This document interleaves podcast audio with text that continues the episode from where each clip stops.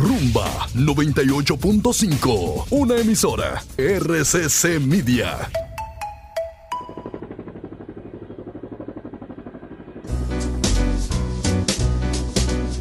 El recetario del doctor Guerrero Heredia.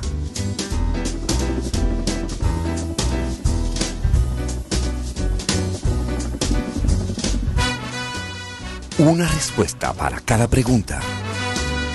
Una receta para cada problema. Ven a nuestra propuesta radial, amena, diversa y solidaria. Con alto sentido humano y profesional.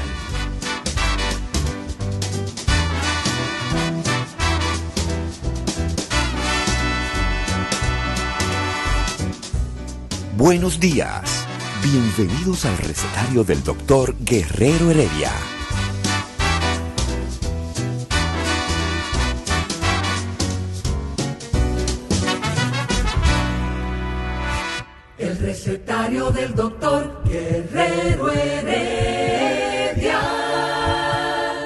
Ese corazón latiendo empezamos este jueves el programa de salud de la República Dominicana, el recetario de Guerrero Heredia.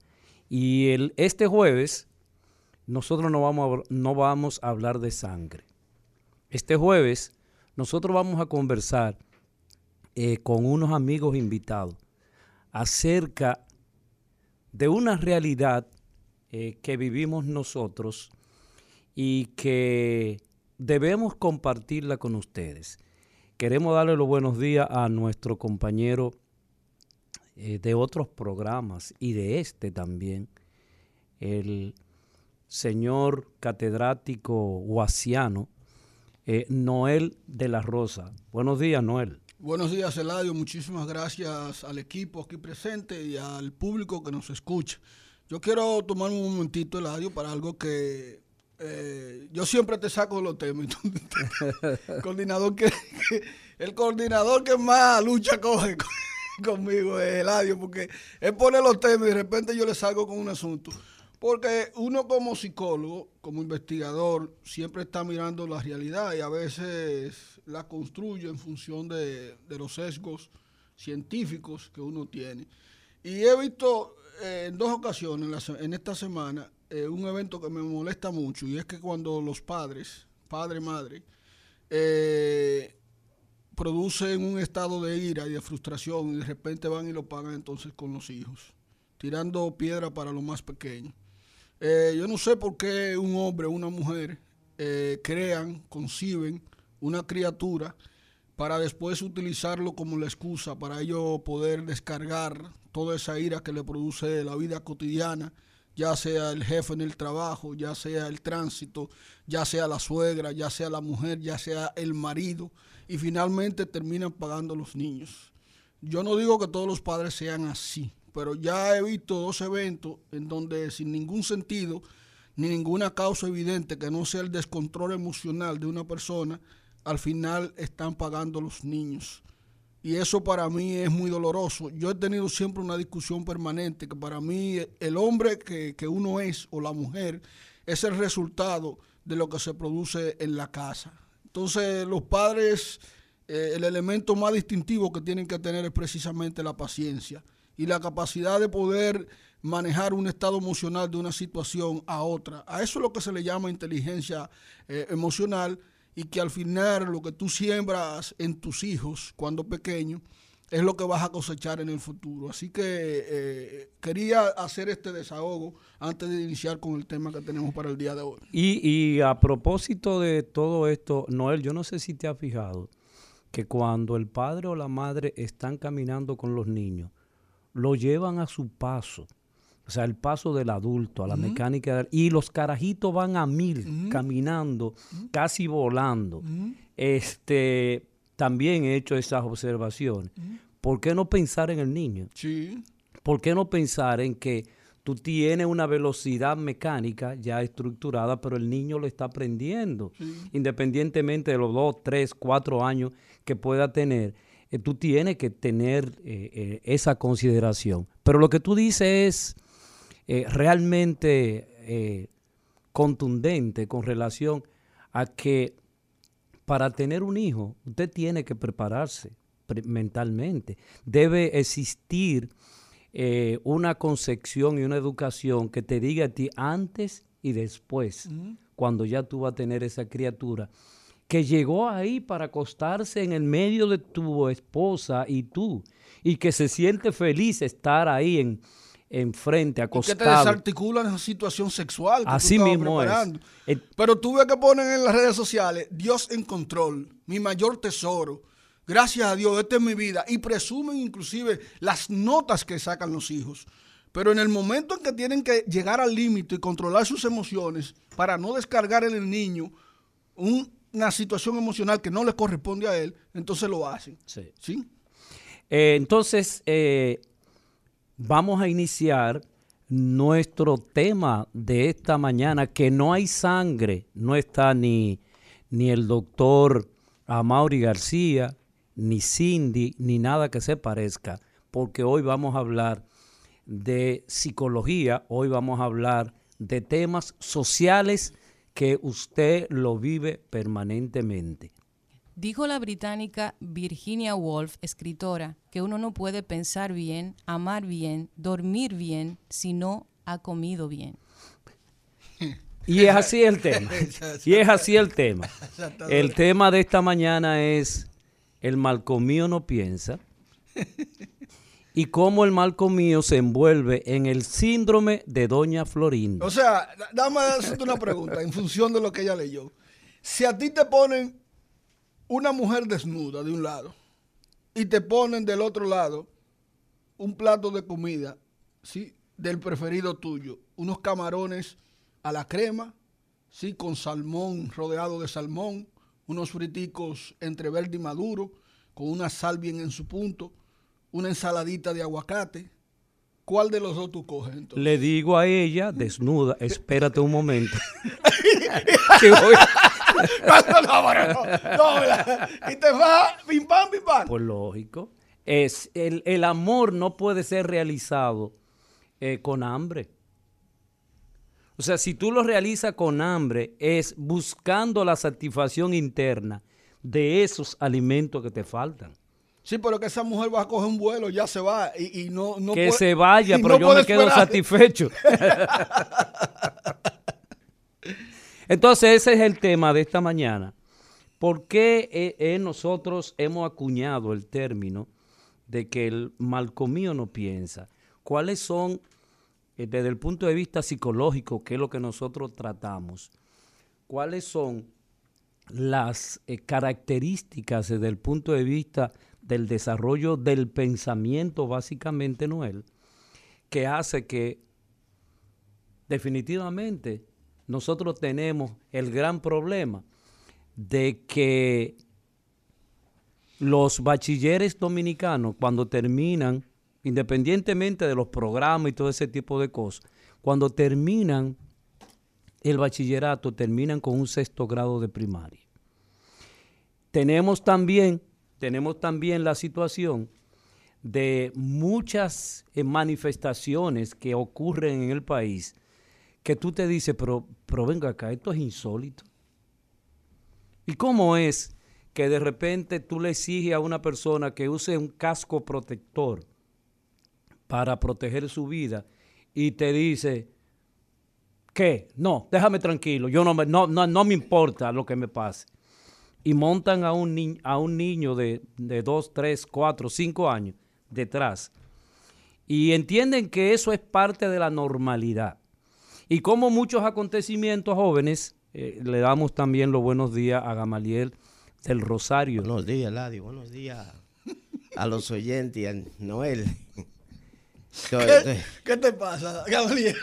No, que al subir esas Hay una escaleras... escalonia ahí, soberbio, ¿eh? Son, uh, Entonces, tan gloriosos esos la, la realidad es El marco mío no también... tiene resistencia. La realidad es que el proceso de alimentación es un proceso contundente para el desarrollo eh, cognitivo, intelectual, de aprendizaje productivo de los seres humanos. Entonces, como el cerebro, eh, cuando está de eso, la diferencia en el cerebro, cuando de 1 a 7 años el niño recibe la alimentación adecuada y cuando este niño, un 28% de nuestra población está desnutrida, cuando este niño no recibe los nutrientes necesarios para poder entender. Un ejemplo colectivo.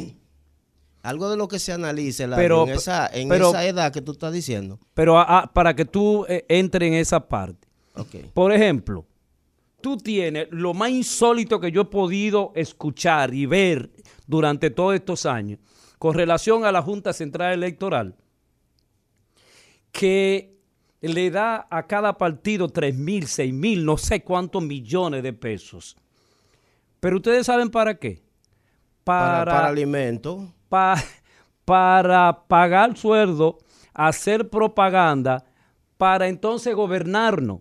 O sea, nosotros le damos dinero, el, el- el- el pueblo le da dinero a los partidos para que nos gobiernen. Eladio, eh, eh, ese O sea, es el eh, costo de mantener eh, el sistema democrático que nosotros tenemos. Costo de mantener el sistema. Claro. Si tú me quieres gobernar, Los partidos políticos son el eslabón eh, entre el pueblo común y el Estado propiamente dicho. pasemos No, no, no, factura a todo eh, eso. eh. Pasémosle factura a todo eso.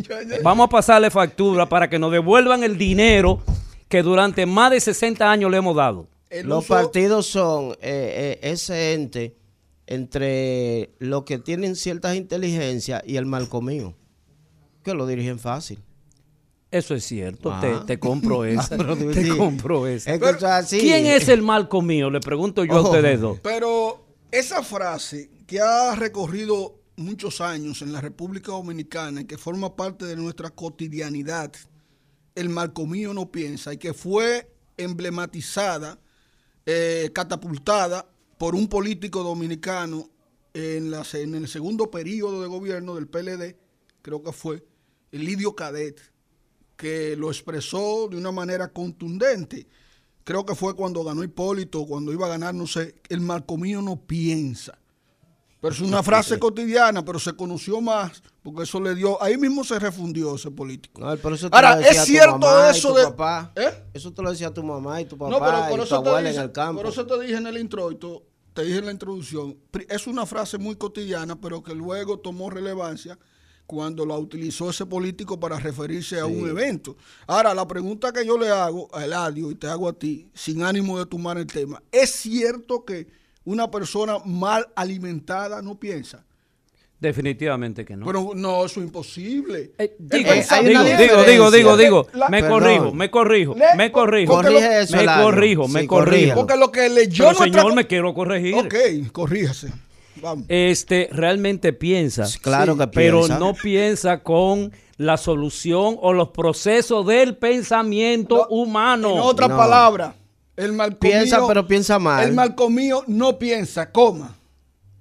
Pero si piensa, piensa muy mal. Sí. Ese, yo creo que esa. Lo, lo que es pasa es que nada buena- más le han dejado la primera parte a la. a- a la- a la- Entonces cuando tú ibas a buscar la o- fundita o- roja aquella, era por eso.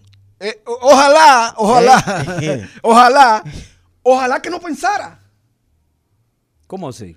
Porque para tú emitir una conducta desacertada que te va a afectar a ti, a tu familia, a toda una sociedad, como producto del pensamiento, es preferible que no piense. ¿Sí? Ahora, sí hay que eh, eh, eh, hablar de ¿Será la neurociencia y del proceso de desarrollo del sujeto, que cuando el niño está mal alimentado, no tiene los nutrientes necesarios como para producir los neurotransmisores o la química que mueve el pensamiento de manera eficiente. La es omega cierto que 3 se- que, que, que, que exige el cerebro para funcionar con las neuronas con, con mucha eficiencia y que tú puedas recordar y aprender, eh, no lo produce. Entonces, si no lo está produciendo o no lo está ingiriendo, al final eh, te va a producir eh, una inhibición. Entonces, de hecho, hay, un estu- hay unos estudios que se hicieron en, una, en un hospital en Alemania y en los países bajos comenzaron a hacer una investigación de esto, Eladio. Estamos hablando de, de Holanda, estamos Ajá. hablando de Dinamarca. eh. Exacto. Entonces, ¿pero qué pasó ahí? Mira lo que pasó con unas ratas que ellos estaban eh, eh, probando. El- el- de acuerdo a la alimentación, la que llevaban la alimentación adecuada para eh, el cerebro, Y- recordaban para su los colores. Y para su edad, ¿eh? Sí, recordaban los colores y las y la figura que tenían.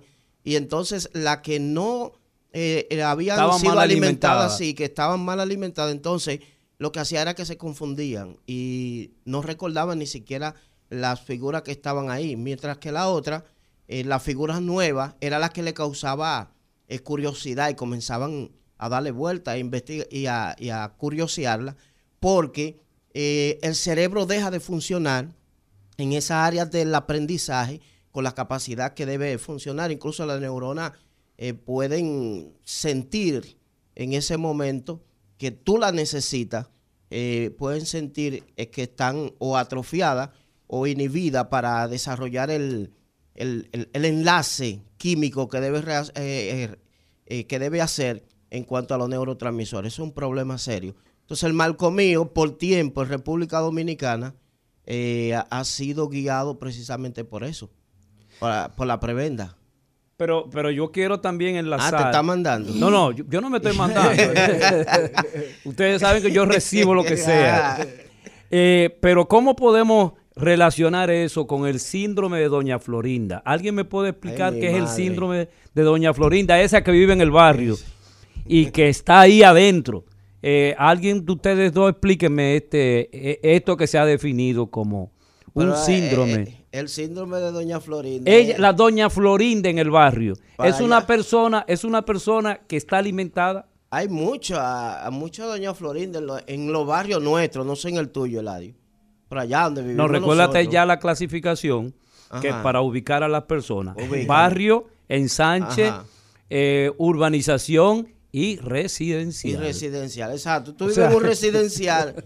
Yo todavía vivo en el barrio. No, él no, ya no él salió del barrio. No, él está ya en la urbanización. Entonces, pero cuando él estaba en el barrio, pues tú sabes que él viene de allá. De, lo mejor de es que no de- dentro de esa categoría, ¿qué es lo mejor? ¿Vivir dónde? En, en el esos... barrio. Ahí es que yo vivo. ¿Y este tipo? Oh, pero ruina es la ceniza que no cuida su candela, Eladio. ¿Cómo fue? ¿Cómo fue? Que ruina es la ceniza que no cuida su candela. Lo mejor es vivir en el barrio. ¿Dónde que yo vivo? En el barrio. ¿Cuál, Bueno, es, cuál es el mejor zapato? El explíqueme el síndrome de Doña Florinda relacionado con el mal comido. Pero que doña Florinda, eh, lo que se deja ver ahí es precisamente esa persona que no tiene de nada, pero que quizá en algún momento eh, logra superar el espacio en donde se ha movido toda la vida y tiene alguito más que ellos. O pudo haber tenido y lo perdió y sigue en el mismo sector. Entonces esa persona comienza ya a mirar por encima del hombro en actitudes y mira que la tipificación, por eso se llama síndrome de Doña Florinda, de esas mismas acciones que está cometiendo Doña Florinda, de hecho, que es una de las razones de decirle a don Ramón Chusma, era precisamente porque no estaba a su nivel, no estaba a su... Supuestamente no estaba a su nivel, Sí. que vivía al lado. Pero vivían al lado, estaban en la misma condición y tenemos... ¿Cuántas doña Florinda tenemos en el sector que tienen necesidades también y que son mal comidos? Y cuando decimos doña, eh, síndrome de doña Florinda, no quiere decir que sea hembra necesariamente.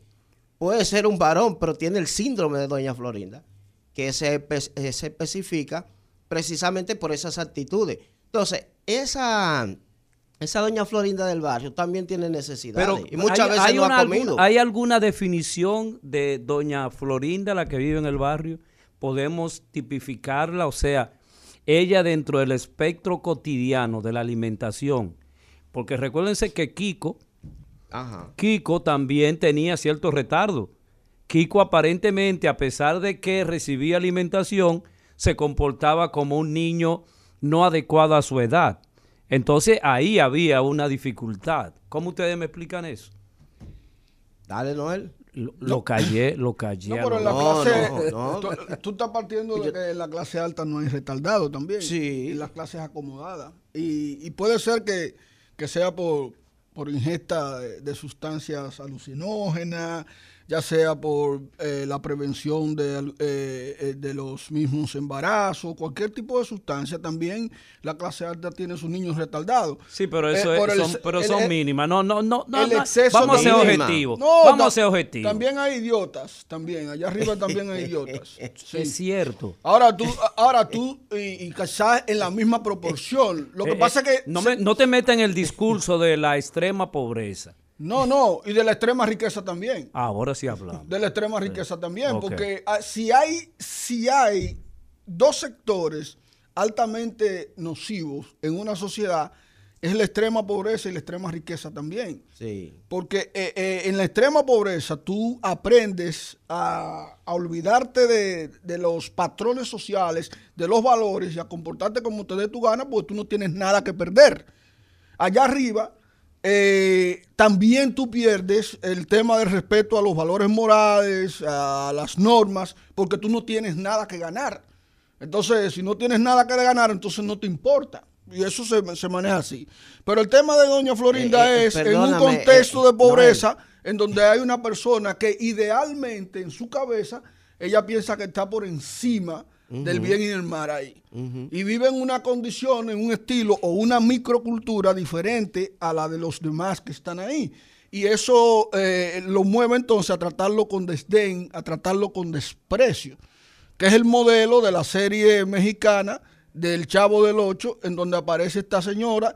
Entonces, este teórico agarra una serie de personajes que en la vida diaria existen y le coloca entonces eh, ese nombre. Lo que yo no veo es la vinculación con el marco mío. No, no, yo la, la vinculación tiene que ver con que esta persona también tiene dificultades alimenticias dentro del sector. Tú dices, Sí. ¿por qué? la- ¿Por eh, qué? Porque fíjate que ella no puede hacer la diferenciación entre que es una pobre también y los demás. Por ejemplo, ella se trata de diferenciar de Don Ramón, ¿verdad? En este el caso de aquella serie de Don Ramón, pero ella también vive en las mismas condiciones de Ramón. Fíjate cómo aparece ella siempre en rolo enrolada, o sea, no tiene, a pesar de que odia eh, esa condición que ella vive, la condición que al final es de la pobreza, y la pobreza significa, en la gran mayoría de los casos, mala pero alimentación. ella le luce porque es rica. Eh, ese es su pensamiento. Ah, ah. Ahí ella entiende, como en algunos sectores Sí. de los barrios de nosotros, que le dicen a determinadas personas, ellos son los riquitos del barrio, Sí. pero están ahí adentro, viven en el barrio, tienen las mismas vicisitudes del barrio. O sea, la escuela que donde eh, ni siquiera hay escuela. Sí, pero eh, eh, el chavo, el chavo o la misma chilindrina podían comerse la paleta que se comía el eh, eh, se comía Kiko. El No. chavo o la chilindrina podían comprarse la pelota que tenía Kiko. El chavo la chilindrina podía con- comprarse el, el coso de el atuendo de marinero que tenía Kiko. Pero ¿por qué, tenían pero cosas ¿por qué más- tenía un comportamiento, eh, el comportamiento eh, de retardado? Ahí sí. y, y un, Ah, y, ahí un- sí. y el retardo. Ahí sí, por el exceso de mismo que tenía de su mamá. Ah, La mamá lo crió en una burbuja que no le permitía tal vez interactuar con el mundo real y desarrollar inclusive las habilidades que el chavo en su pobreza, que la chilindrina, el tigraje de la chilindrina también y del chavo, que siempre relajaban, relajaban a Kiko porque la mamá lo, lo crió precisamente en esa burbuja. Y eso pasa en la vida real. Después los hijos no tienen las competencias para poder interactuar con el tigraje de la calle y cuando salen entonces le quitan la pelota, le quitan la paleta y le quitan también el trajecito que le compró la mamá, que era muy bonito. Pero ustedes están sentados en el, en el lugar de que ya ella alcanzó algunas posibilidades. Por esa misma doña Florín, de la que viene de abajo, que no tenía nada. no, pero sigue, No, no, sigue sin no. nada. No, porque- sigue sin nada. no, no, pero peor Inclu- aún. Incluyendo el señor Girafal. Es, es es que un ella no pobre está, diablo. es que ella no está mal. ¿No? Ella no está mal. Ella está mal cuando ella mira por encima del hombro a sus congéneres, a las personas que, Que viven, viven con en en ella. Ahí ella está mal, pero el pensamiento de riqueza que ella tiene, a diferencia de los otros, yo lo veo bien. O sea, los que están mal son los Una otros. diferencia, no desde es, el punto de no, no, no, no, Claro, no, no, no es. claro. La idea de riqueza, que es lo que nosotros debemos promocionar. De crecer, de crecer. No, no me quites mi palabra. Una- la idea de No, crecer. no, presenta tu posición. La idea de ri- No, no. El tigre está Sí, agresivo. está No, no es agresivo, no, pero no es agresivo. Te estoy diciendo de que la idea de crecer de ella, de verse como rica, eso es correcto. Ajá. Pero Gra- ¿quién dijo que gracias la- por usar crecer. Pero ¿quién, di- quién dijo que la pobreza Es una dignidad. es una dignidad? No. O sea, ella, aunque no tenga, pero ella siente y padece como si fuera rica, y eso es malo. No, no, pero pensar crecer, porque tú No, creciste. es que no estoy hablando de crecimiento. pero tú, porque- vienes, tú vienes de estar sentado en, en- en la huella de un No, caballo. no, una compa- cosa- no pero tú has crecido. Es que tú estás, tú estás sacando. eh, Eso es Estás sacando el tema, Gamaliel, porque no- yo no estoy hablando de crecimiento. Nunca, inclusive, Kiko era retardado hasta en la escuela. No había una visión de crecimiento. La visión de ella es de que ella tiene. Y ella realmente. Una en pretensión de en relación Entonces, a los eso otros- es, pre- exacto, eso es pretensión. Entonces, Pero en relación a los otros, realmente ella vive mejor que los otros. Sí, ella O sea, estaba ent- pero más yo lo que me quiero que ustedes me expliquen entonces, ¿cómo nosotros podemos, cómo entonces Kiko era un muchacho retardado si tenía supuestamente la alimentación adecuada? Pero yo te lo expliqué por, el- A por- ver, por el re- tipo- reexplícamelo de nuevo. Te, te expliqué que ella lo, lo crió en una burbuja En donde ella no le permitía ni quería que ellos se juntaran con, ellas, eh, con esa chusma. Pero sí hay un impulso sociable que Kiko tenía, que tenía que satisfacer, de él La- salir. la relación social. La relación social necesaria. Pero cuando él sale, ¿qué pasa? El comportamiento de él lo hace ver dentro del grupo como un estúpido, Totalmente avasallante. como un idiota. Antes porque- porque no- tenemos que irnos a una pausa. No, no, espérate, Antes, no te antes de la pausa, antes de la pausa. Hay que Vamos a comer. escuchar, vamos a escuchar esta llamada Hay que- de Hay que un comer. amigo que Antes nos de- llama desde muy lejos. Buenos días. Ah, se nos fue. Se nos fue la llamada. Ok. Vamos a una pausa. El recetario del doctor Guerrero Heredia. Continuamos con el recetario del doctor Héctor Re- Guerrero Heredia. En el día de hoy estamos tratando un tema sumamente importante porque de alguna manera le da directamente al dominicano. Tiene que ver con que el marcomío no piensa.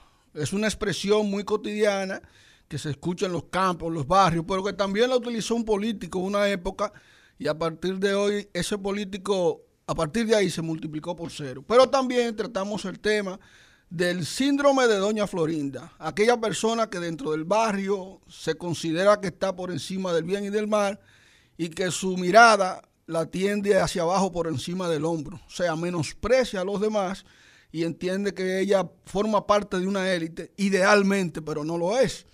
Eh, vamos a dar los números de contacto para que ustedes cuando quieran puedan llamar e interactuar con nosotros y vamos a seguir desarrollando el tema. Para comunicarse con nosotros pueden llamar al 809-682-9850 y nuestra línea internacional el 1833-380-0062. 809-682-9850, teléfono local de- desde, cualquier parte del país sin cargo y la línea internacional 1833-380-0062. Es cierto que el marco mío no piensa. Y hay mucha gente que han sido mal comidos. Mucha. Vamos a tener una llamadita. Vamos a ver. Buen día. Buenas, Buen sí, día. Para ustedes, señores. sí. Eh, salud- saludos para Eladio y sus amigos, porque veo que Eladio participa todos los días en el programa. Claro. Eladio y, su- sus invitados, y sus invitados. Hasta Héctor es invitado de Eladio. Sí, sí, Eladio. No solamente Lidia los viernes, no solamente Luis Santana, hasta Héctor. Sí. Así que saludos para ustedes. Un placer. Bien, escuchando el, escuchando el tema, escuchando el tema, se me ocurre hacerle una pregunta a ustedes, señores, sobre la extrema pobreza. Sí. Bien, ¿creen ustedes que la extrema pobreza tiene el mismo comportamiento en los países ricos que en América Latina? Decir los países pobres. ¿Por qué? Porque veo que, por ejemplo, en los países ricos, la extrema pobreza tiene por lo menos garantizada la alimentación básica. Recuerden que el cerebro o el cuerpo humano lo que necesita para vivir son, son cinco elementos, carbohidratos, proteínas, grasas, vitaminas y minerales. Claro. Y esos elementos los tiene garantizados en los países desarrollados, independientemente, o sea, los países desarrollados tienen garantizados los elementos que combaten la pobreza. Vivienda, están los programas de housing, están los programas de, de food alimentation, hay una serie de cosas que están garantizadas, que el individuo acceda o no, porque tenga otro tipo de problema de droga, bueno, ya eso es su problema, pero están aquí. Diferente a los países pobres o los países latinoamericanos donde no tiene eso necesariamente garantizado. Entonces, es lo mismo ser un pobre en América Latina que un país desarrollado y me voy al rico también, como usted puso un ejemplo ahorita. A veces el rico, el rico cuando ve que su fortuna o que su elemento de ganancia están empatando, se preocupa. Sí. Se preocupa. Diferente al pobre que cuando ve que perdió, bueno, siempre perdido, no pasa nada. Pero el rico no. El rico, la extrema riqueza, cuando ve que sus elementos, que su dinero o que su fortuna no generó ganancia, ni siquiera pérdida ganancia, se preocupa. Entonces, ¿hay alguna diferencia, algún comportamiento según el lugar donde se, donde se cultivan esos dos factores? ¿Sí o no? Lo, de, lo, de, usted no ha sido una pregunta, sino ha sido un gran aporte. Un aporte. Doctor, pero una... una... Eso está claro. O sea, el que, el que limpia baño allá en los Estados Unidos es igual que el que está aquí. Culturalmente sí hay una gran diferencia. A veces el pobre de un país desarrollado vendría siendo clase media un país subdesarrollado. Pero no, él decía alguien hace unos días en una entrevista, eh, hacía una comparación con Estados Unidos y República Dominicana. Y sea, tanto que nosotros imitamos a los Estados Unidos en mucho comportamiento, pero no lo imitamos en, quitarle eh, los impuestos a, los alimentos. Allá no tiene ese problema. O sea, eh, el alimento tú lo vas a conseguir con más facilidad porque no le van a meter ese gravamen eh, por encima todo el tiempo para que tú lo adquieras con, con, con más dificultades. Sin embargo, cuando tú vas a la adquisición económica, el sueldo, el sueldo mínimo está por debajo de la canasta eh, aquí. O sea, que no es lo mismo. Como él está diciendo, ese aporte es correcto a sí mismo. Pero hay que definir también qué es pobreza extrema, porque la pobreza extrema es un concepto que está definido y es definido como la persona que puede vivir o que vive con menos de dos dólares al día. Allá. Eh, no, no, ah, eso es desde el punto de vista universal. tú lo traduces eh, aquí, sería 120, 120 pesos. En ese sentido, eh, la pobreza extrema en países organizados como países nórdicos, no creo que sea pobreza extrema per se es otra cosa, personas que tienen quizás una, una condición social menos agraciada que la mayoría, pero no pobreza extrema como tal, porque el, pobre extremo es aquel que puede subsistir con menos de dos dólares. Pero como decía el amigo oyente, tú tienes que tomar el, como referencia eh, el marco cultural de la, de la sociedad. O sea, no es lo mismo un pobre aquí que un pobre allá. Eh, y ya lo hemos explicado. En los Estados Unidos, una persona tiene un carro eh, último modelo, se lo compra con 16 mil dólares, lo financia, que cuando viene aquí esa misma persona, aquí si se hubiese quedado aquí, que es pobre, no lo haría, pero ella sigue siendo pobre todavía, independientemente de que ella tenga un carro que yo inclusive, siendo clase media, yo no lo tengo. Y esa persona siendo clase baja ya, lo tiene ese carro. Lo que tiene facilidad de adquisición. El hambre es política. El hambre se utiliza como una herramienta para que la gente esté más concentrada en conseguir las cosas que tienen que ver con, necesidades básicas. Cuando el cerebro tiene que pensar en hambre, en necesidades como un techo, como una salud, eh, como un acceso a un sistema de salud adecuado, puede pensar en cosas trascendentes. Yo, yo, diría que la estrategia más sangrienta, la estrategia más descarnada, más sádica que puede utilizar el sistema de partido y los políticos es precisamente no resolver el problema alimentario, porque sabe que de resolverlo, las personas ya no estarían tan concentradas en irse para un caravaneo, en estar siguiendo y defendiendo un candidato que ellos saben que no tienen las condiciones para poder gestionar adecuadamente eh, el Estado o cualquier posición dentro de la estructura gubernamental pero de resolverse esos problemas, entonces ya de manera automática el organismo estaría interesado en realizar otras actividades que tienen que ver ya con otras necesidades. Entonces, eh, aunque en los discursos todos esos problemas están totalmente eh, resueltos, cuando vamos a la práctica nos damos cuenta de eso. Y es por eso que tú te ves que dos personas se matan defendiendo un político. Una persona te coge un picapollo, un tercio de ron y 500 pesos y se va. Alguien que tenga satisfecha su necesidad alimenticia no te va a responder de esa manera ni te va a caer atrás. Entonces lo dijo Leonel Fernández en una ocasión, criticando el que líder en República Dominicana es aquel que maneja una nómina. y tiene que ver precisamente con eso. Fíjate que el discurso ahora mismo en el gobierno de Luis Abinader y la presión que él tiene es de un grupo de compañeritos que no están eh, contratados y hay líderes del partido que están atacando para que lo entre. La preocupación del pueblo dominicano debería ser que se resuelva el problema con el tema alimenticio. Fíjate que los alimentos están por y con salud. ahora mismo. Y con salud. Bueno, sí. Pero- salud después. Pero hay algo que, que de- quiero aportar en eso que tú estás diciendo, porque puntualiza muy bien la joven que si es político. O sea, tú has ejemplificado un, escenario que es el que utiliza el político realmente para lucrarse de esa necesidad de- del pueblo. Pero eh, decir que es política el hambre, no. Eh, eso es algo inherente en las necesidades del ser humano y nosotros que vivimos en un, en un país, como dice alguien, de 20 o 30 categorías, dice alguien, eh, tiene más necesidades. Entonces, ¿qué pasa? Que el político ha aprovechado como estrategia eso, y no es de ahora, eso no es ahora, eso comenzó hace años. Claro que Eh, Si tú vas al pasado, que yo ahorita le tiro una piedrecita a Noel y a Eladio para apoyarlo, eh, tú tienes que darte cuenta de la fundita roja que daban y, y el eslogan que tenían los adversarios, ¿cuál era? Nos comemos la fundita y no somos reformistas. Reformistas. Y lo voceaban. O sea, ellos admitían, a pesar de todo, admitían y decían, bueno, nosotros tenemos hambre, nos la vamos a comer, pero no vamos a votar por ello. Entonces, ahí viene en lo que se llama la manipulación de ese sector. Eh, tenemos una llamada ahí, vamos a darle paso. Buenos días. Sí, aló, buenos días. Bueno, es un placer, bienvenido. Sí, el poeta Mise, el poeta culto, reportando audiencia. Ah, pero tú eres, tú eres amigo de, de Eladio, tú lo sigues. Déjeme decirle que yo soy un seguidor de él también, no solamente del doctor Heredia, Sí. y también de ustedes. Sí, sí, sí. Y me el nombre de la princesa que está ahí, por si acaso, que es primera vez que la escucho. Entonces quiero mi- eh, quiero decirle que le doy gracias por el, el tema de hoy, que me cae como anillo al dedo. Y, y tengo la inquietud de preguntarle que qué ustedes opinan sobre la famosa guerra de los sexos. Gracias, muchas bendiciones, le escucho Poeta de la, de Misa, la radio. Poeta Misa, antes de irte, Dígame, eh, tú eres marco mío. ¿qué le digo? No soy un marco mío, pero soy comelón, ¿entiende?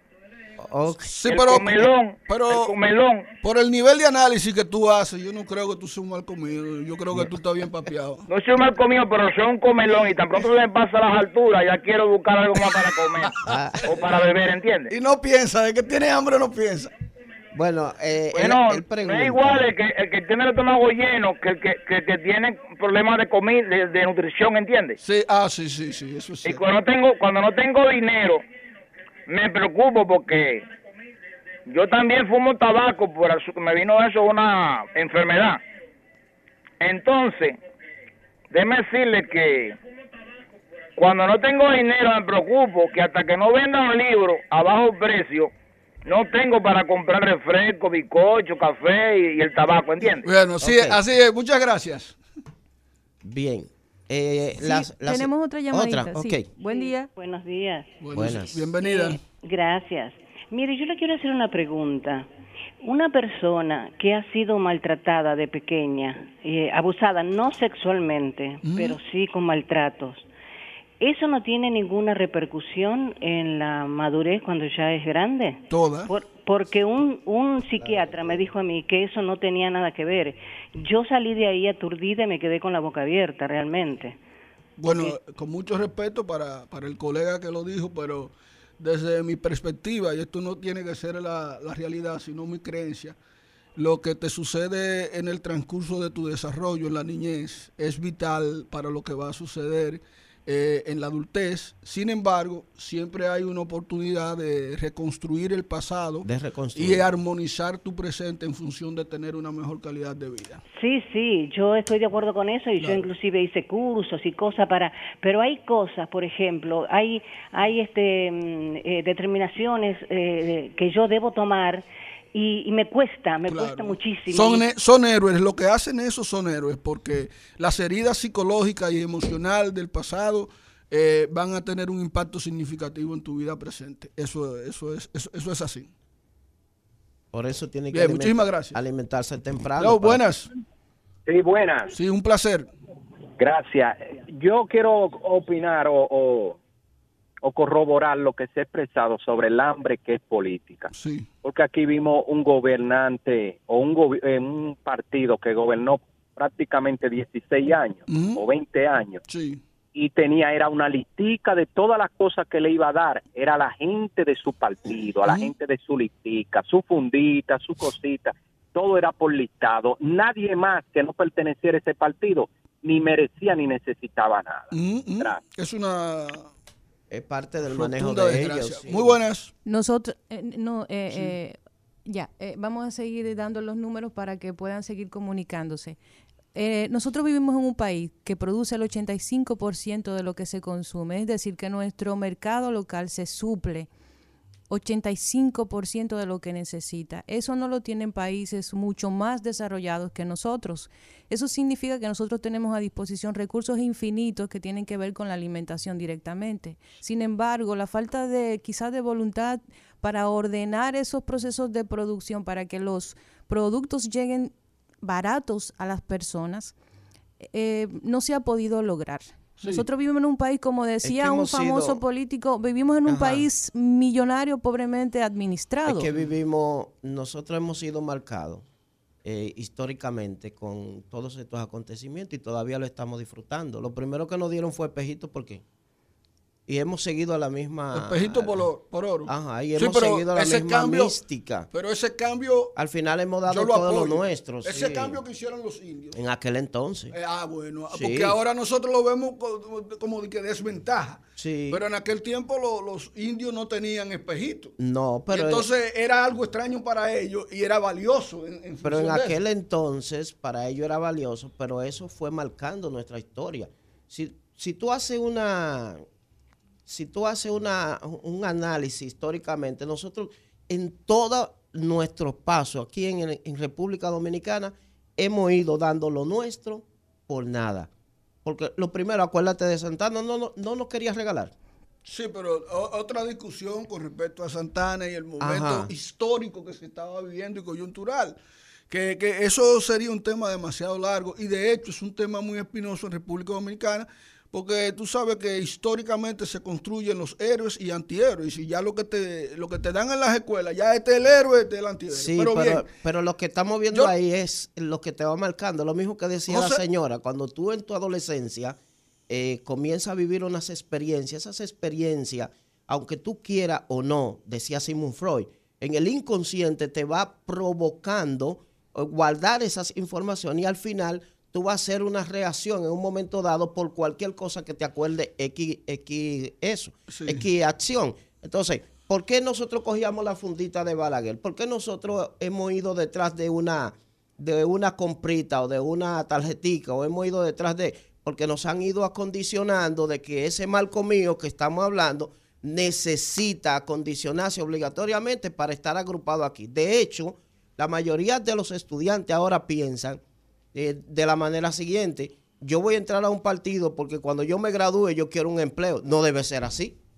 Pero es, es el como nos han ido acondicionando en base a eso. El hambre modifica la conducta del cerebro, deja una huella en el cerebro que permite determinar cómo va a ser un individuo, cómo tomará sus decisiones, si tomará mejores o peores decisiones. El hambre puede afectar a hasta ese punto eh, la actividad cognitiva. Yo, yo lo ejemplifico de esta manera.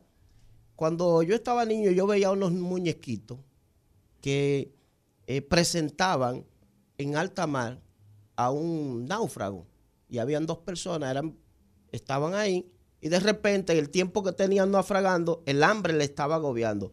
Y uno miraba al otro como un mulo de pollo o, como, o como un mulo de cerdo pa- para comérselo. O sea, la conducta se va a modificar obligatoriamente porque la persona no está pensando correctamente, no está analizando. Es más, la parte espacial del individuo no va a reaccionar igual. Imagínate tú un muchacho en la escuela tomando clase, una pizarra llena, y ese muchacho llegó sin desayunarse. ¿Tú, tú crees que él está pensando en esa letra? Él lo que está pensando es un pan o un chocolate. Y por esa razón, de hecho, Noel, por esa razón, una de las estrategias que se ha colocado en las escuelas es llevar alimento. Aunque no, suf- no supla eh, la- las necesidades X de esos muchachos, pero bueno, si ese muchacho por lo menos en el recreo pudo comerse un pan que no lo esté esperando en su casa, ¿verdad? Y si eh, el papá es de esto que va a trabajar y la mamá eh, en el día a día para buscar el sustento de, de la tarde y salió por la mañana y no puso ni siquiera una, una leche ni un pan para que ese muchacho fuera a la escuela y ese muchacho sabe que cuando salga de la escuela no va a encontrar a papá ni a mamá en ese lugar, ¿tú crees que puede estar pensando en esa clase ni en nada por el estilo? Claro que no. nosotros queremos que esos niños sean, sean unos excelentes estudiantes, jamás. O sea, modifica la conducta de forma automática. Si de 0 a 7 años, 5 años, no hay una alimentación adecuada y equilibrada, hay una sentencia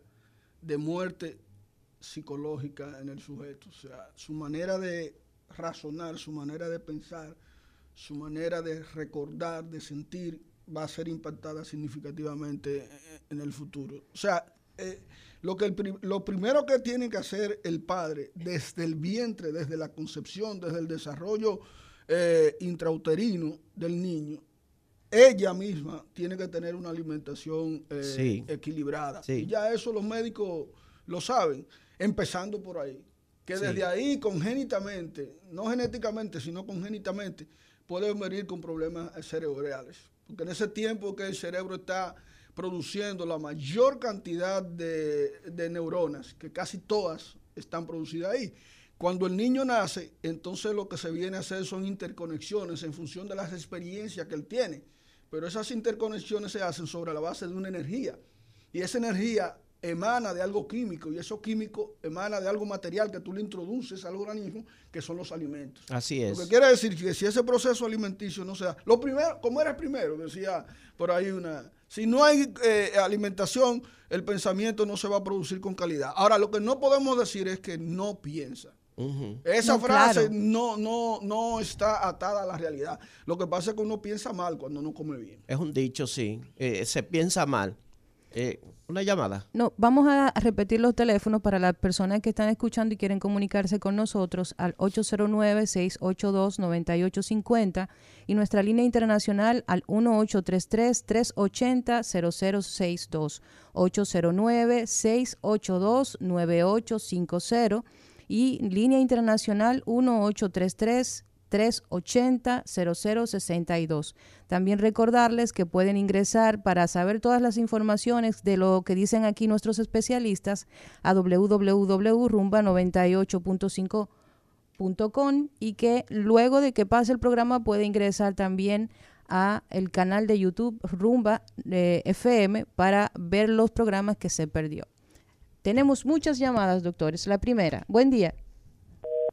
Se fue. Buen día. Buen día, Recetario Guerrero Heredia. excelente. Eh, mira, yo creo que la reflexión es la siguiente.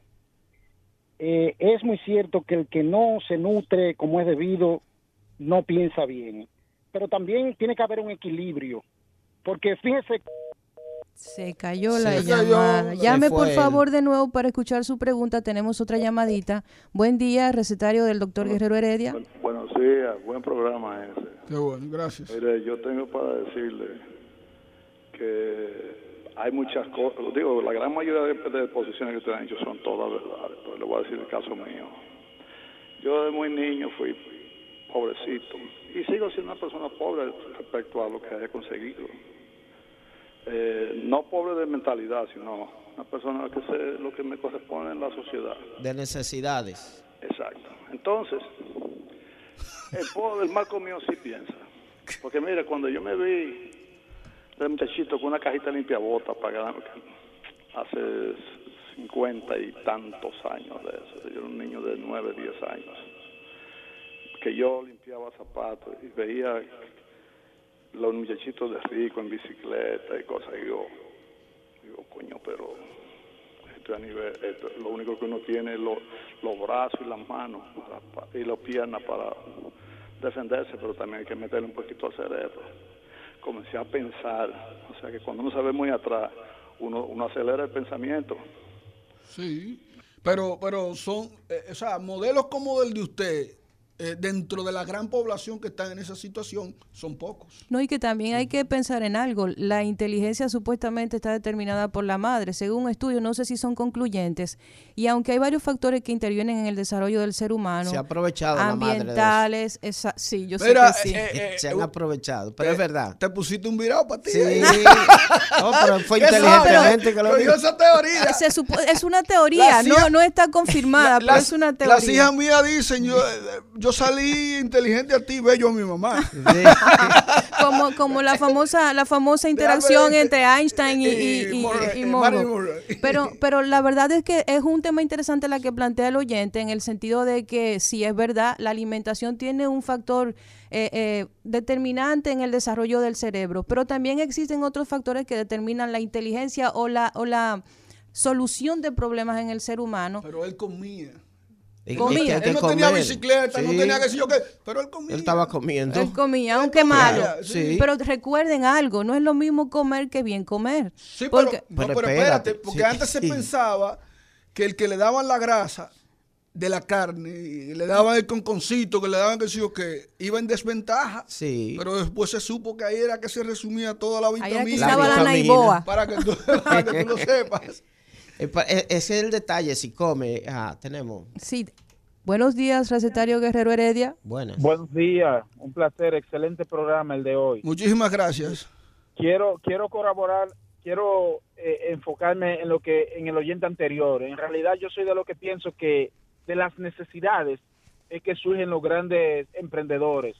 O sea, y, y tú verte en necesidad y verte con ciertas dificultades, ciertas limitaciones, es lo que te lleva a tu eh, despertar, a avivar la, la, la, las facultades, las grandes facultades que hay en ti para tú puedes seguir adelante y, y sobrevivir y, y emprender. Yo estoy totalmente de acuerdo. Einstein decía también que la necesidad era la madre de todos los inventos. Claro que sí, claro que sí. No hay cosa más Mira, creativa que una gente Pero hay que, que le falta comer. algo. Mira, pero hay que comer, porque si el cerebro no tiene nada, Ya no- que no entramos en ese tema, búscate a los hombres más ricos de esta época y lo que han creído, ninguno viene de la riqueza, ese No. grupito. De Elon Musk, de Bill Mark Zuckerberg, eh, Jeff Bezos. Jack, eh, Shab- eh, de Amazon, de toda esa gente. Ellos vienen de, de la pobreza. Sí, pero Sí. menciónate tú también. Pero, pero está bien, pero está bien. Pero cuántos, pero cuántos de donde ellos vienen se quedaron ahí. El porcentaje es como lo- la cantidad de espermatozoides, que son millones, y es uno el que viene e inserta. Pero el modelo no son esa cantidad de espermatozoides que no llegaron, sino el que llegó. el que lo logra, el que tiene esa capacidad Quiero de, de compartir este- reinventarse. Este dato rápidamente. En la última edición del Estado de la Seguridad Alimentaria y Nutrición en el mundo, se estima que casi 690 millones de personas pasan hambre en 2019, pasaban hambre en 2019, un aumento de 10 millones de personas desde 2018 y de casi 60 millones en cinco años. Bueno, es que tú estás hablando de, eh, precisamente en una época en que la, la pandemia y, y- y la, y la economía ha sufrido. Así es. Entonces, imagínate si antes no tenía para un pan, ahora tiene menos. Buenos días. Buenas. Bueno, buen día. Rumba, Sí. Sí, recetario del doctor Guerrero Heredia. Yo quiero participar en el programa. Ah, no, pues usted, usted ya empezó a participar. Dele el para allá. No, ese buen programa, que Dios lo bendiga. Como Gracias. siempre tienen su buen programa. La, eh, lo, lo, uno, uno ve, le da lástima a los a los que trabajan en construcción y van a un, co- un comadón, lo que trabajan la semana se lo beben, se lo toman todo. O sea, eso, eso de la- Es una expresión del marco mío, no, sí, es una expresión de eso, sí. Sí. Sí. Sí, Y- buenos y- días. Recetario, Buenos días. sí. Le habla a la persona que le habló ahorita de la bicicleta. Oh, sí, sí, sí, sí, sí. Mire, mi mamá es una persona muy, eh, un viejo roble, todavía está viva, gracias a Dios. Eh, mi mamá eh, siempre inculcaba a nosotros, vaya a la escuela. Mi papá, que no fue buen suplidor, ni tuvo mucha, eh, ¿está me entiende? No fue un hombre de muchas cosas, pero nos daba nuestro cajetazo. Vaya a la escuela, respete a los demás y trabaje. Así es que desde chiquito vaya pensando qué es lo que usted va a hacer en el futuro. Sí, una, una siembra ahí de, de pensamiento. es parte de la- eso es parte de la estrategia que los padres tenían antes eh, hay que salir hacia adelante. A pesar de que estamos en esta situación, hay que salir hacia adelante. Pero eh, mira la diferencia que a pesar de la situación, ellos comían. Pues, por ejemplo, yo vengo de una casa pobre, de una casa donde, pero mi papá todos los días en la mañana, ese chocolate o ese pan o esa avena estaba ahí para nosotros ir a la escuela. Entonces yo tenía necesidades, pero a pesar de tener las necesidades, yo estaba consiguiendo la alimentación eh, mínima y eso me permitía seguir pensando. Y es lo que decíamos ahorita, eh, Noel, que permite que el individuo entonces comience a- a pensar en superarse, en crear eh, fuente o hacer cosas que lo puedan llevar más allá. O sea, no quedarse en el lugar donde está sentado. Pero si, si está mal comido, ¿qué tú crees que va a pensar? Dale 50 pesos a un muchacho de eso que no ha comido Pero- y dáselo a otro que ya ha comido. ¿Para dónde va? Pero mira la expresión, mira la expresión social de los nuevos ricos, por ejemplo. Los Vienen- nuevos. Que vienen de la pobreza con mucha comida atrasada. Un pelotero que lo firman, que viene de la pobreza. Los emboceros ahora mismo, que eso está muy de moda. Y el dominicano promedio, de que te gana 3 mil pesos y te gasta 4 mil pesos. Es una expresión de eso. Eh, el primer sueldo del fichaje, cuando te lo dan a ti, tú empiezas a gastarlo en un carro, un Ferrari o lo que sea. Lo que quiere decir que en términos del comportamiento de nosotros, por ejemplo, llegamos ricos, tenemos donde cepillarnos en bandeja de oro, pero sin embargo utilizamos el jarro de salsa que utilizamos cuando estábamos en la casa. Sí. O sea, que seguimos con la misma mentalidad de, de pobre. Por ejemplo, en la universidad yo puedo ver eso, en la, en la universidad que yo doy clase. Muchachos que vienen a prepararse, pero que mentalmente no han dado el salto todavía. Y esos inodoros y esos baños, cuando tú entras allá, tú ves que están todo deteriorados.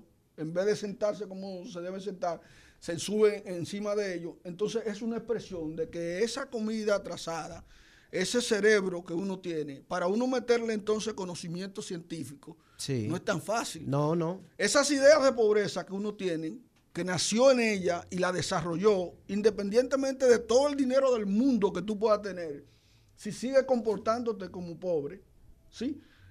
Es una expresión de que el cerebro no ha surtido la modificación que tiene que hacer no, sí. para producir una mentalidad totalmente distinta. Y a eso que nosotros nos estamos refiriendo. No es que el pensamiento no se produce, porque ¿qué es el pensamiento? El pensamiento es la imagen que se construye en función de la interacción con la realidad. Tenemos una llamada. Así es. Buenos días, recetario. Sí, buenas. Sí. Sí, un placer.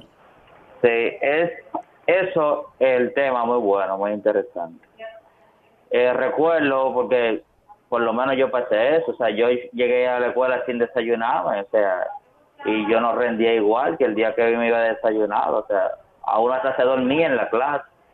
Y lo primero que te preguntaba tu profesor es, ¿tú te desayunaste? ¿Tú hiciste esto? Y mandaban a llamar a los papás de uno. o sea, Entonces, eso, eso, eso es real. O sea, si usted no se va desayunado a la escuela o hasta para el trabajo, usted no va a rendir igual. Sí, sí. El mal comido piensa, pero, pero mal. Piensa, pero Y en, en peor aún. desventaja. Oye, desventaja. y hay otra cosa. Tú sabes que al dominicano le encanta, le encanta ingerir bebidas alcohólicas. Imagínate un mal comido bebiendo. eh, va a inhibirse más rápido. Así es. Buenos días, recetario. Sí, buenos días. Sí. De nuevo para compartir con ustedes, eh, qué sé yo, conocimiento que uno ve en la cara de uno. Sí. Ustedes planteaban ahorita sobre, por ejemplo, sobre personas que han decollado, los grandes emprendedores del mundo. Sí. Jeff Benson, Sí, Elon sí. Musk, Sí. por ejemplo, está también Steve Jobs. Sí. ¿m? Está que es el de Facebook. eh, Mark Zuckerberg. Zuckerberg. Todas esas personas cogieron lucha, cogieron su pela, pero no pasaron hambre. Sí. Exacto, no En pasaron historia- hambre. En su historia bibliográfica no se registra que pasaron hambre. Se me daban de su- por ejemplo, LeBron James. No hay una infancia más catastrófica que la de LeBron James. Sí. Hijo de un padrato que vendió droga, el papá lo abandonó cuando era tres años. Pero comía, sí. lucha, vivía de casa en casa, pero comía. ¿Por Sí. qué? Porque en estos países existen programas que asisten a la pobreza. Sí. Que por esa extrema depende de donde esté, porque para aquí la pobreza extrema es esa. Pero el pobre extremo aquí tiene garantizado un seguro médico, el- Estado se lo da, con, de calidad. Tiene escuela, tiene también los programas housing, tiene también los, los, la, la- la- la- los cupones de comida, stamp of food, todo eso. Y hay algunos que se quedan en una zona de confort. Como yo tengo todo eso, pues no avanzo. Sin Sí, sí. eh, Ese, ese es el efecto secundario.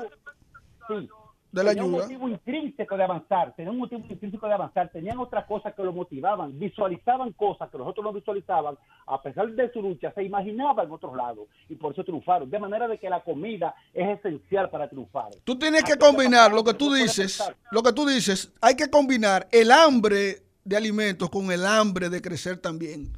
¿Entiendes? Porque si tú no vas eh, eh, eh, la comida y no piensas también en crecer, entonces te va a quedar en esa zona de confort con las ayudas asisten- asistenciales que te dan. No sé si, Sí. no sé si son dos procesos diferentes, pero yo creo que también eso tiene mucho que ver con el carácter, el temperamento que tiene la persona, que muchas veces las situaciones de vicisitudes crean un carácter fuerte y crean la necesidad de diferenciarse de esa realidad. Y eso es lo que hace que mucha gente desarrolle esa hambre por conseguir cosas, por salir de ahí a, a- a base de su esfuerzo, que no tiene nada que ver con el, de asunto de, de, de un hambre física, de un proceso completamente físico que puede afectar tus capacidades para tomar buenas decisiones. Bueno, que eh, la eh, parte de eso es eh, hablar, perdóname, eh, Noel, es hablar un poco sobre lo que es la resiliencia y, y de y también hablar de esa capacidad de afrontamiento que el niño debe ir aprendiendo en la edad que se decía ahorita. sí, pero eh, de, ¿de dónde se saca una capacidad de resiliencia con hambre? Ah, vamos a una pausa. Sí, vamos a una pausa y cuando regresemos seguiremos hablando con ustedes acerca de el mal comido no piensa en el recetario. El recetario del doctor Guerrero Heredia. Continuamos con el recetario del doctor Guerrero Heredia. En el día de hoy estamos tratando un tema que, que le da, le choca de manera directa a la población dominicana. Tiene que ver con el tema de la pobreza, tiene que ver con el tema de El mal comido no piensa. mal comido no piensa y también del complejo del síndrome de Doña Florinda. Sí. Y yo comentaba fuera de cámara que esa desventaja que tiene el pobre, carente de cosas materiales, pero repleto de inspiración para lograr el éxito, esa misma desventaja, luego de que uno logra el éxito, ¿sí? logra vencer todas esas vicisitudes, se convierte entonces en los mejores guiones para películas o temas para libros que pueden ser inspiradores. Porque tú ves que la- las noticias que salen a colación, no de que un rico que ya siempre ha sido rico tiene un millón más. No, la noticia que sale es que un parapléjico, que uno, un cojo, que un tuerto, una persona con deficiencia logró una hazaña que para una persona normal es una hazaña de la media, pero para esa persona es algo sobrenatural. Entonces, e- el mensaje que nosotros queremos dejar también en este tema del Marcomío no piensa, primero esa conclusión de que el Marcomío sí piensa, pero piensa mal. El otro elemento de que eh, los alimentos, los nutrientes son importantes para el desarrollo del cerebro y el pensamiento se produce sobre la, pa- sobre la base del cerebro. Tenemos una llamadita. Buenos días, recetario. Hello. Ah, me van a disculpar la insistencia que yo he tenido. Le No, este programa de ustedes. le hablo de la bicicletica. Sí, el de la bicicletica. Mire, yo me vi en Estados Unidos eh, sin trabajo, con una mujer, un muchacho para y todo. Y acudí al Estado. Me busqué, un- me dieron una beca, me dieron la comida y me dieron la medicina. Me dicen, pero ve que te pueden hasta pagar la luz y la renta. Digo, no. Incluso fuera de todo eso que me daban, me daban me, permitían trabajar 20 horas. Ya usted sabe. Entonces me decían, pero te pueden pagar la luz y te pueden pagar. Digo, no, algo debo yo poner porque no quiero que me lo den todo. Yo no soy un parásito. Mire, yo eché tres años en la universidad y la terminé casi con honores porque a mí me convalidaban. Digo, yo me fui de aquí siendo un profesional. ¿Tú me entiendes? Ok, pero Y yo eso- salí eso- adelante. Hoy eso- yo estoy descansando en paz aquí en mi casa. Ya, No eso- soy un tipo Eso que tiene que ver con la formación del individuo también ahí. Porque eso es otra cosa. Cuando estamos hablando de ese mal comido y que encima de eso eh, no se le da una formación adecuada a esa persona, eh, vamos a tener eh, muchas dificultades en la sociedad. Eh, por ejemplo, una persona que no consigue un empleo, pero que además tiene una, una conducta aprendida de haraganería, lo más seguro es que no va a hacer el esfuerzo de buscar un trabajo. Y ahí está una anécdota popular, que tenemos a una persona que se está muriendo del hambre Y entonces ya lo llevan porque no pueden hacer- no encuentran qué hacer con él. Y alguien pregunta, ¿y por qué lo van a enterrar así? Ah, bueno, es que no, no puede comer, no encuentra qué comer, no ha encontrado nada. Y dice la, la señora, no, pero mira, aquí hay un arroz de ese, le dice él. ¿Está cocinada? No, porque sigue el entierro. O sea, eso tiene que ver con la conducta del individuo aprendida también, de qué forma en la misma casa, porque por ejemplo nosotros nos criamos en casas que tenían muchas necesidades, pero a nosotros nos fueron inculcando desde pequeño una conducta diferente. Había que trabajar, había que hacer cosas en las casas y es lo que está diciendo el oyente. O sea, él tenía unas necesidades, se le presentaron unas dificultades, por encima de eso, él estaba gestionando porque él sabía que tenía que gestionar eh, en el lugar donde estaba para tener mejores cosas. Entonces, el malcomío es verdad que piensa mal, pero si encima de eso tiene eh, una buena enseñanza de su casa, pues va a tratar de, en medio de esos malos pensamientos, hacer algo correcto. Una pregunta. ¿Cuáles son los nutrientes necesarios para un adecuado proceso de desarrollo del pensamiento? Y si estos nutrientes están en consonancia con la dieta que tiene el dominicano, la tradicional dieta del dominicano, ¿es suficiente, es buena, es adecuada para un adecuado desarrollo del cerebro? Bueno, hay, bueno, no sé si do- iba a decir algo, pero Nosotros somos una tabla periódica para planteártelo de manera física. Nosotros somos una, una tabla que tenemos un compendio de, de una gran cantidad de, de nutrientes. Sin embargo, se hace énfasis en algunos, por ejemplo, la vitamina, el hierro, el calcio, eh, las grasas. Esos son lo- los nutrientes que, que de alguna manera ponen en funcionamiento el cuerpo, porque producen la energía que nosotros necesitamos. En- hay un, un pensador dominicano que se llama José Ramón López, que escribió una obra que se llama El, hambre y la raza, en donde él hace una descripción precisamente del comportamiento del dominicano en función del tipo de alimentación. Aunque es considerado un pensador eh, pesimista, sí, lo etiquetan de eso por la manera como describe la realidad. Sin embargo, e- es sabido que el dominicano, eh, la dieta que come no es tan balanceada.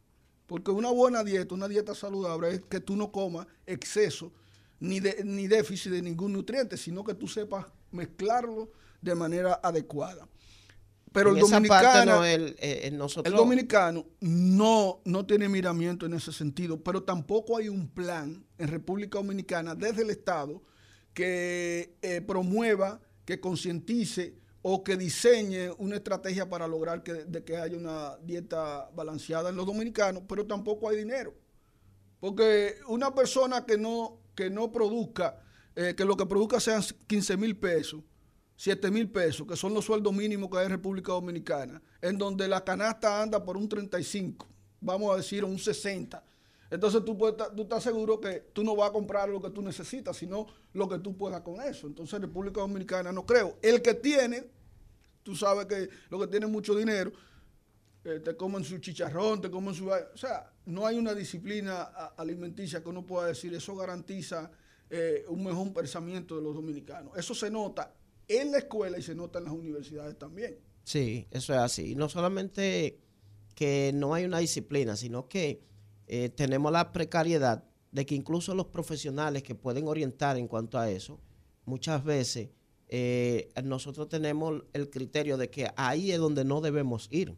Nosotros tenemos muchísimos nutriólogos aquí en nuestro país que, es más, déjame decirte, eh, yo conozco personas que le han entregado en sus manos una guía para alimentación y van y la guardan en su casa. y se Bueno, pero de es, lo que digo, eso tiene Sí. que ver con disciplina. ¿eh? Sí. O sea, el primer cambio que uno da para un cambio físico tiene que ser eh, el cambio mental. Si eso no se produce, entonces tú no esperes que, que- que eso va a aparecer. Entonces República Dominicana eh, eh, no, no es, eh, no, no, se, no se ve en los medios de comunicación, no se nota en las políticas del Estado para el tema de la salud.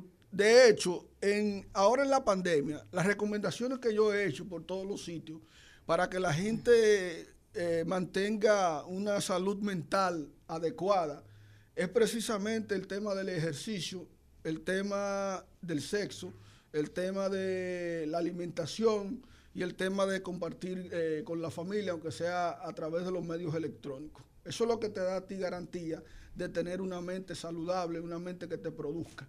¿sí? Pero, por ejemplo, eh, comer semillas, que eso en antes en el campo, Muy bueno. uno lo, lo despreciaba, los tipos de semillas de cajuil, de, de maní, de que sí o qué. Y hoy en día tú vas al supermercado y una cajita te cuesta 500 mil pesos. Y esas son de, la, de, los, de, la, de los nutrientes, de los alimentos que te van a ayudar a producir neurotransmisores que te van a, a- a- a fortalecer lo que es la memoria. Pero lo despreciábamos porque, recuerdo. porque estábamos acostumbrados a estarlo comiendo y entonces eh, ya llegaban días que uno decía, bueno, esto no, el cajuil, por ejemplo, todas esas todas esas cosas uno no lo tenía ahí mismo y uno decía, el mismo mango, tú te sentabas a- al pie de la mata y eh, a comer todos los mangos y ya tú decías, hay días que tú decías, no, no, yo no, no quiero Yo, esos- yo no sé si es una posición extrema mía, pero yo creo que aquí el hambre se maneja como una herramienta. En otros países la discusión no es sobre alimentación, es sobre educación, sobre mejor salud, sobre muchísimas otras cosas. Yo creo que aquí en República Dominicana el hambre se utiliza como una herramienta. Si nosotros no tuviésemos problemas de alimentación, de acceso a, mejor, a, eh, a mejores alimentos, a muchos políticos se le acabaría eh, la forma de hacer política. Yo he votos. visto, yo he visto en las redes sociales gente muy orgullosa, diputados, candidatos, senadores, regidores, que se toman una foto entregándole dos cartones de huevo a una doñita. Muy fuerte Entonces, eso, sí. Para mí, lo más desagradable, no solamente en los políticos, sino en las personas. Yo tengo un amigo que, que- que le gusta ayudar mucho a las personas de mi pueblo y él me dice, mira, necesito tanto. Y yo digo, la única condición que yo te pongo es que mi nombre no salga por ningún lado. Y lo que más yo detesto cuando veo esa imagen de entregar un pollo y tirarte una fotografía y subirlo al Facebook.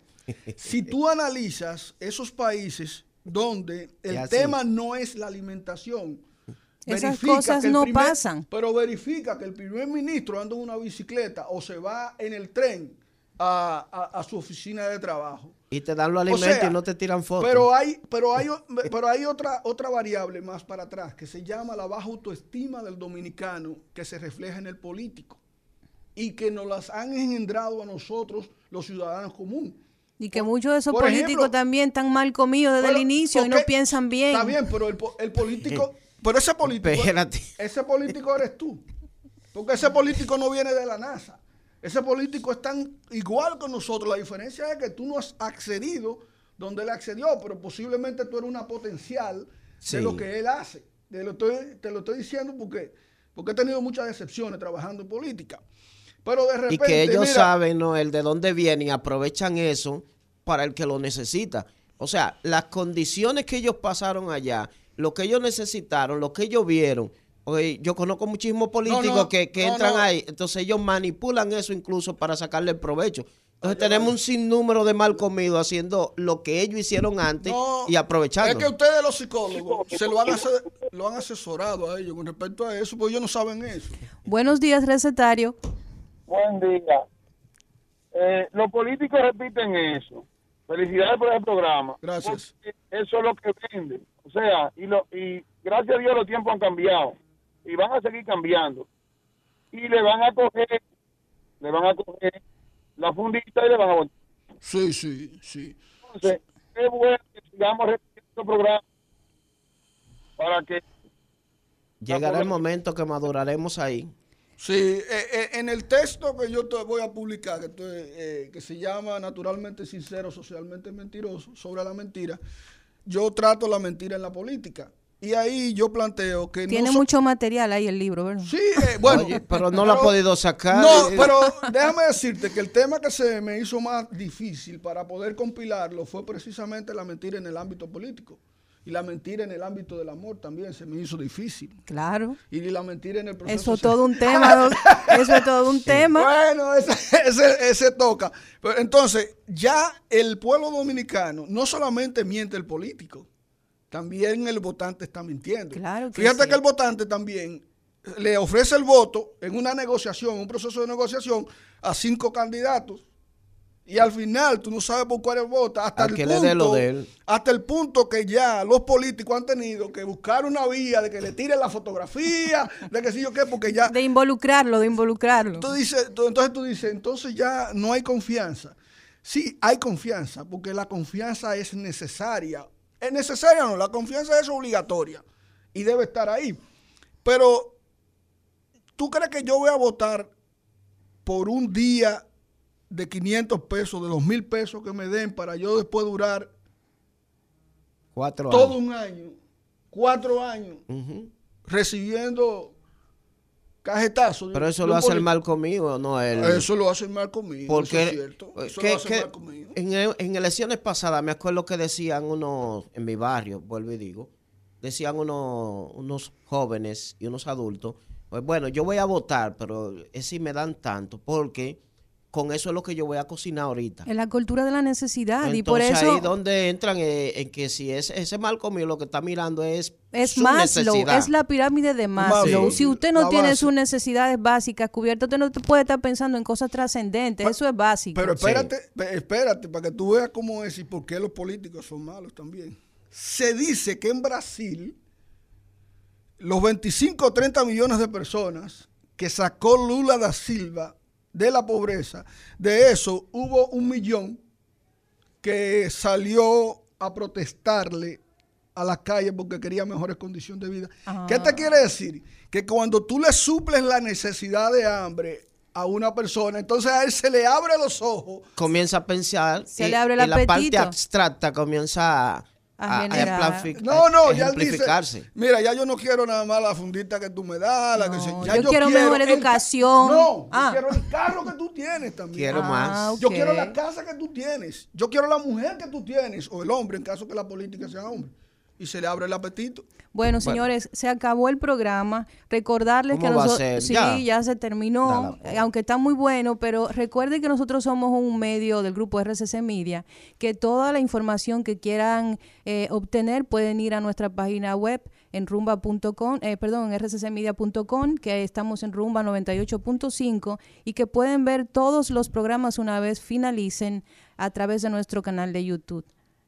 Hasta la próxima, Gamaliel del Rosario. Un placer. El más el sí recetario. piensa, pero piensa mal. Coma bien.